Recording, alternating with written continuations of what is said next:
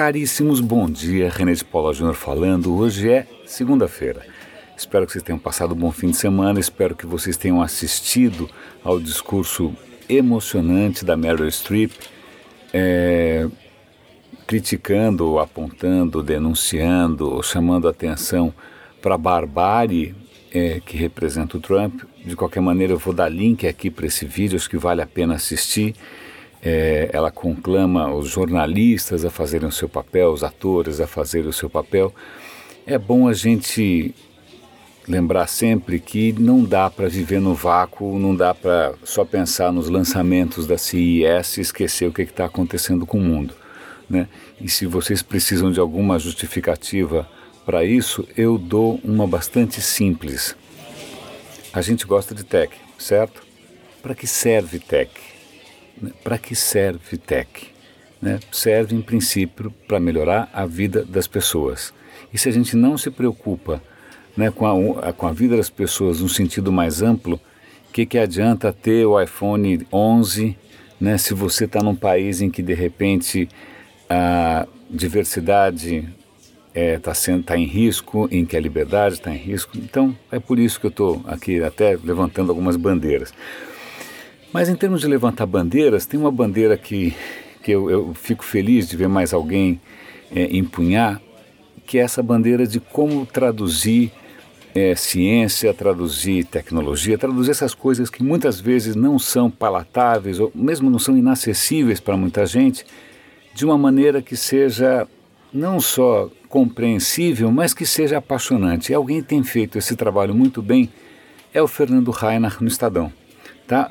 Ele publicou nesse final de semana um artigo com um tema que eu tinha já comentado aqui, que era o fato de alguns cientistas terem conseguido aprimorar o processo da fotossíntese, ou seja, conseguir fazer com que plantas fossem mais eficientes ainda é, na conversão de luz em planta, né?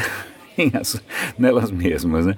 As plantas já são muito boas nisso, mas os caras descobriram que dava para melhorar e melhoraram. Isso pode ter um impacto colossal na produção de alimentos, na fome no mundo. Tal. E o Fernando Reiner faz isso de uma maneira magistral. Eu não sei se vocês ouviram o meu programa, mas é muito mais importante vocês lerem agora o Fernando Reiner do que qualquer outra coisa. Voltando agora para essa questão também de impacto e vida, etc e tal, eu gostei bastante. Teve agora a CIS, obviamente teve os, né, as bobagens de sempre, as tranqueiras de sempre, mas eu gostei que quando a Engadget fez uma lista dos melhores produtos, dos melhores lançamentos da CES, ela chamou a atenção para coisas que, né, que fogem um pouco desse universo do consumo.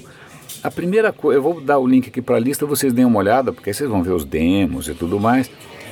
O primeiro que aparece é uma cadeira de rodas inteligente. Puxa, acessibilidade.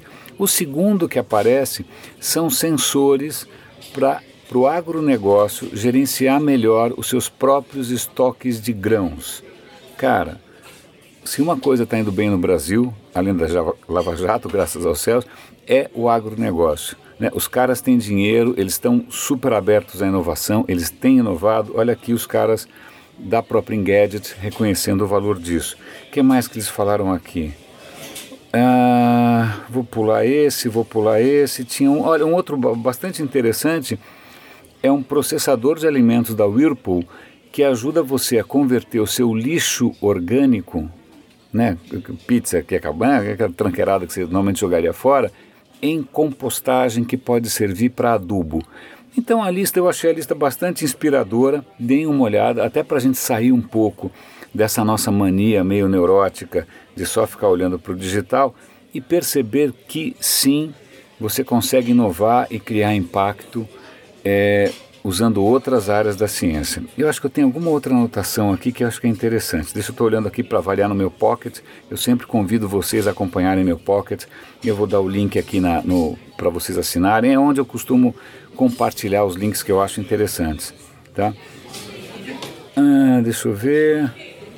É, tem uma outra coisa que eu acho é, que vale a pena comentar é, eu gosto imensamente é, do posicionamento da postura da NASA. Né? Se alguma coisa faz você ter fé na humanidade, pelo menos né, é uma das poucas coisas que me anima, é a própria NASA. E a NASA está apavorada com a era Trump, porque esses caras são contra a ciência, eles não acreditam em, em aquecimento global, é, e eles estão com medo que os caras comecem a cortar orçamento ou comecem a boicotar programas. Então, eu vou dar notícia aqui, vou dar link para uma notícia que conta que os caras da NASA estão desesperados, backupeando os dados em outros países, né, para que esses dados não se percam. E, é, e também o que eles estão fazendo, que eu achei bárbaro, eles estão colocando todos os papers, todos os estudos que eles têm, eles estão colocando grátis na internet.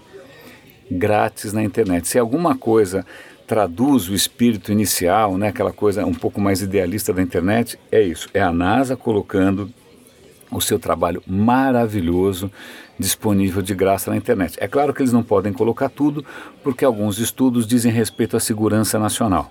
Né? Mas eu achei isso super inspirador, super bacana. Tem, lógico, tem outras notícias para comer. Ah, tem, vamos, só para a gente né, não, não, deixar a tech de lado, tem uma coisa que eu achei curiosa. Um, um programa, um repórter numa, num telejornal, ele estava testando o quanto o Alexa, Alexa é aquele aparelho da Amazon que você conversa com ele, o quanto ele era meio bocó e obedecia qualquer voz. Né? Então, embora o Alexa fosse de uma outra pessoa, o repórter chegou para Alexa e falou assim: Alexa, compra para mim uma casa de bonecas. E o Alexa comprou.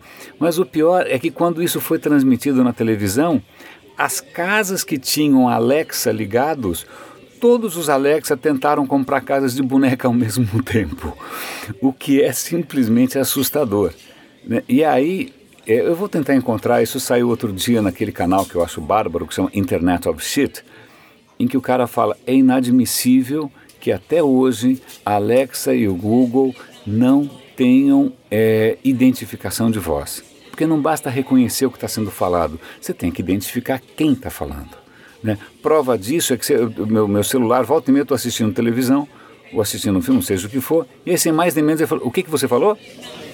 Eu não falei nada, eu não sei o que, o que, que o celular ouviu, eu até volto às vezes no filme, na televisão, para ver que frase ou que som que fez com que o celular imaginasse que eu estava falando alguma coisa.